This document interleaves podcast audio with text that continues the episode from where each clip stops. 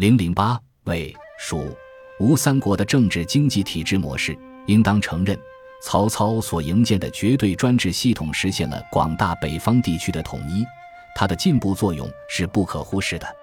但是，这个系统却不大适合强宗豪右、大姓名士的口味，促使他们和国家政权离心离德。荀彧就是一个典型的例子，《三国志·魏书·荀彧传》记载：建安十七年，董昭等为太祖移进爵国公，久息被误，以章书勋，密以资谕。欲以为太祖本兴义兵以匡朝宁国，秉忠贞之诚，守退让之时，君子爱人以德，不宜如此。太祖由是心不能平。再比如，何魁和曹操的关系也相当紧张。《三国志·魏书·何魁传》记载：太祖姓严，愿属公事，往往家长。魁常处毒药，视死无辱，是以终不见疾。曹操征汉中，为冯等谋反。曹操认为，冯所以敢生乱心，以无爪牙之臣，无恶奸防谋者故也。《三国志·魏书·徐颐传》如果说曹操前期以智人待人。和他的部属推心置腹，相互信赖。到了后期，则疑神疑鬼，把部署都当作敌人，严加防范。带有特务性质的校士官制度，就是在这种情况下建立的。人们怀着恐惧的心情在曹操属下工作，说不定什么时候身首异处，或者受到人格的侮辱。曹魏政权中的这种气氛和蜀汉、孙吴是大不相同的。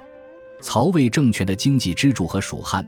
孙吴也不相同，主要是由国家控制的屯田制，而不是由强宗豪右、大姓名士所控制的庄园经济。《三国志·魏书·武帝纪》注引魏书说：“公曹操曰：‘夫定国之术，在于强兵足食。秦人以集农兼天下，萧吴以屯田定西域，此先代之良事也。’是岁，建安元年，乃牧民屯田许下。”得谷百万户，于是周郡立志田官，所在击鼓，征伐四方，无运粮之劳，遂歼灭群贼，克平天下。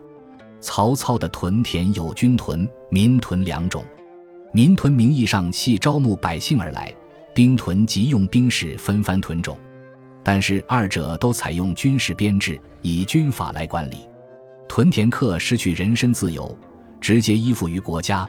实际上是隶属于国家的农奴，屯田制的剥削和压迫是极为苛重的。《三国志·魏书·袁焕传》记载，是实心牧民开屯田，民不乐，多逃亡。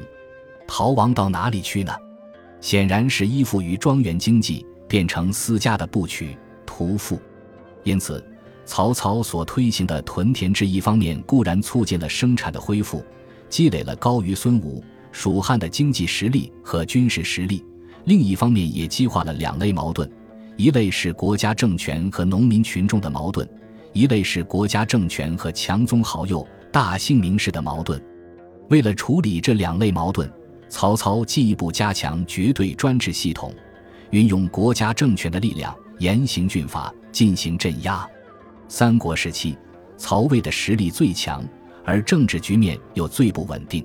这两个不同的结果都与曹操所营建的绝对专制系统密切相关。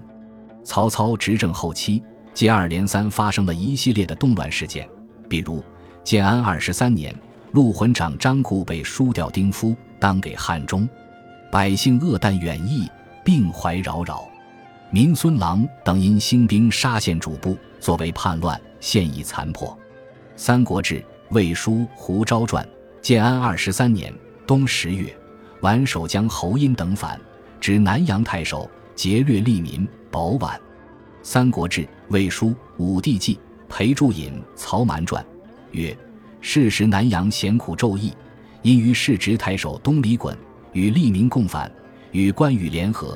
建安二十四年九月，向国中胄作西曹院魏讽反免。”《三国志·魏书·武帝纪》裴注引释语曰。讽字子京，沛人，有获重财，轻动夜都，中昼由是必言。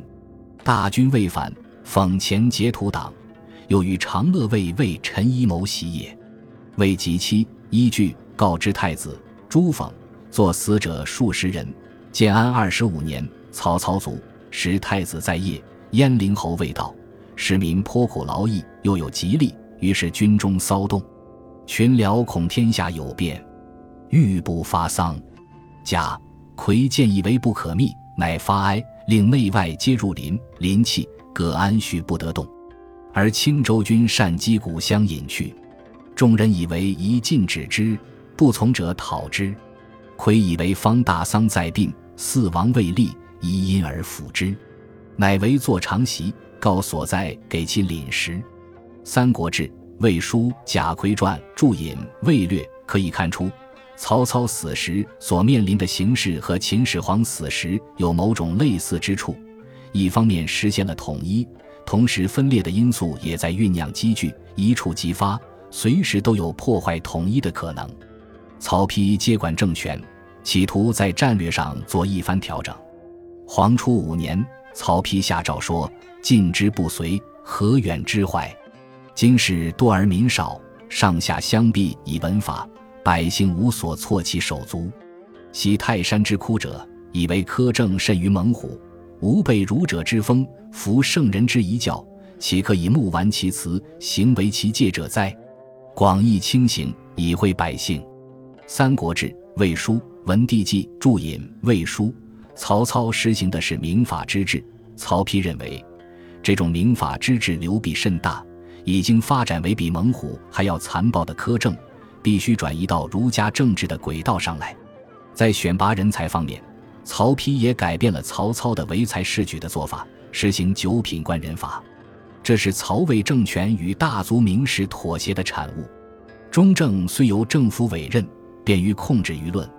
颇是轻易与政府一致，而当中正的既是大族名士，他们的私家操纵也由此取得了合法的地位。九品中正制肯定大族名士享有政治特权，缓和了曹魏政权与他们之间的那种紧张关系，从而也使曹操所营建的那种绝对专制系统发生了某种变化。曹丕作为一个文人，他的性格是通达的，但是曹丕作为一个帝王。他也和曹操同样饥渴，《三国志·魏书·徐宣传》记载：太祖崩洛阳，群臣入殿中发哀，或言可一诸成首，用桥配人。徐宣厉声曰：“今者远近一统，人怀孝节，何必桥佩而举宿卫者心？”文帝闻曰：“所谓社稷之臣也。”曹丕接管政权时。统治集团中的派系斗争趋于白热化，有人主张大换班，用乔配人来排斥其他的派系。徐宣认为，只有顾全大局，加强团结，才能稳定政权。这个道理，曹丕其实是很懂得的。但是，怎样才能把不同的派系团结在一起呢？曹丕并没有想出什么好的办法，仍然习用曹操的以权术相遇的手段进行控制。迫使不同的派系统统效忠于曹丕个人，这就免不了产生一系列的诛杀事件。黄初元年，曹丕诛丁仪。丁仪六月，曹丕治兵南征，或幸尚书见劝，披杀之。孔贵因亲附曹植，亦杀之。《三国志·魏书·高柔传》曰：“文帝见作，民间数有诽谤妖言，帝及之。”有妖言者杀，而赏告者。黄初三年十一月，曹丕至晚，赵百官不得干预郡县。补阳郡，诏问尚书，郡自杀。黄初七年，曹丕杀暴勋。这种不得人心的做法，只能收效于一时，而不能妥善地处理各个派系之间的矛盾，造就一个同心同德的政治局面。曹丕临死，召曹真、陈群。司马懿并授遗诏辅四主曹睿，目的是使三个派系的代表人物互相牵制，共同维护曹魏政权。曹睿是一个类似秦皇汉武的人物，度量也不像曹丕那样饥渴。《三国志·魏书·明帝纪》注引孙胜曰：“初，诸公授仪辅导，帝皆以方任处之，正自己出。而优礼大臣开容善直，虽犯言极谏。”无所摧残，其军人之量如此之为也。但是，曹睿宽宏的度量和正自己出的专制性格是矛盾的，在他执政期间，始终未能克服这个矛盾。一方面，他好学多识，特留意于法理；另一方面，他又说尊儒贵学，王教之本也，下令删太苛法，务从宽简。一方面，他不是诛杀，能容忍大臣的见证；另一方面，又刚愎自用，加强教师官制度，鼓励检举告密，以便大权独揽。以上军舰《三国志》《魏书》《明帝纪》集注。曹睿的这些矛盾的做法和曹丕同样，虽然企图对曹操的民法之治有所调整，仍然未能建立一种稳定的整体性的政权结构。关于校士官制度，当时许多人都表示反对，其中以其王方家平年间程晓所陈述的意见最为典型。他说：“西武皇帝大业草创，众官未备，而军旅勤苦，民心不安，乃有小罪，不可不察。”故治孝事，取其一切耳。然简欲有方，不治纵字也。此霸失之权宜，非帝王之正典。其后渐蒙渐任，复为疾病，转向阴仍，莫正其本。遂令上察公庙，下设众司，官无局业，职无分县，随意任情，唯心所事。法造于彼端，不依科照；欲成于门下，不顾父训。其选官属。以谨慎为粗疏，以聪同为贤能。其治事以克暴为公言，以循礼为怯弱。外则托天威以为声势，内则据群奸以为负心。大臣耻与分事，含忍而不言；小人为其锋芒，欲节而无告。纵令孝士有益于国，以礼义言之，上伤大臣之心。况奸回暴露而复不罢，是掩却不补，迷而不返也。《三国志·魏书·程小传》教士官制度与曹魏政权共始终，它是由皇帝直接控制的，用来诛除异己、维护集权的工具，是一种分裂的因素，而不是统一的因素。就在曹睿执政期间，政权结构中的纵向分裂和横向分裂已经相当严重，无法弥补了。蜀汉政权和孙吴政权在诸葛亮和孙权死后都发生了变化。一个是软弱无能，一个是残酷暴虐，总的都是上下离心、人格意志和曹魏政权面临的形势大致相同。这种情况迫使人们去做进一步的探索：究竟怎样才能解答时代所提出的课题呢？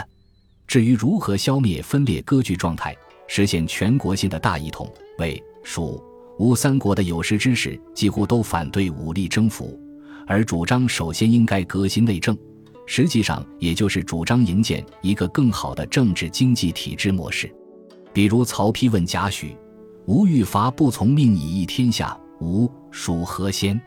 贾诩回答说：“攻取者先兵权，建本者尚德化。陛下应其受禅，抚临率土，若随之以文德而祀其变，则平之不难矣。西顺武干期而有苗阜，臣以为当今宜先文后武。”《三国志·魏书·贾诩传》：曹丕与大兴军争吴，新丕反对说：“今日之计，莫若修范蠡之养民，法管仲之济政，则充国之屯田，民仲尼之怀远。十年之中，强壮未老，同趁胜战，兆民之意，将士私愤，然后用之，则已不再举矣。”《三国志·魏书·新丕传》：蜀国的乔州著《仇国论》说。今我与赵建指曹魏，皆传国义士矣。既非秦末鼎沸之时，时有六国并举之势，故可为文王，难为汉族。夫民疲劳，则骚扰之赵生；上慢下暴，则瓦解之行起。如遂及武独争，土崩事生，不幸遇难，虽有志者，将不能谋之矣。《三国志·蜀书·乔州传》。吴国的陆逊反对孙权兴兵取夷州，认为臣闻治乱讨逆，虚兵为威，农桑衣食，民之本业，而干戈未及，民有饥寒。臣愚以为一欲养士民，宽其租赋，众客在河，亦以劝勇，则何谓可平，久有一同矣。《三国志·吴书·陆逊传》三国时期的政治家们从实践方面围绕着时代课题所进行的探索，有成功的一面，也有许多不足之处。这种探索为当时的思想家们提供了丰富的思考材料。汉魏之际的思想演变和玄学的产生，就是紧密地配合这种探索，从理论上进行升华、提炼和总结，绝不是一个脱离历史的思维自身的孤立的运动过程。本集播放完毕，感谢您的收听，喜欢请订阅加关注，主页有更多精彩内容。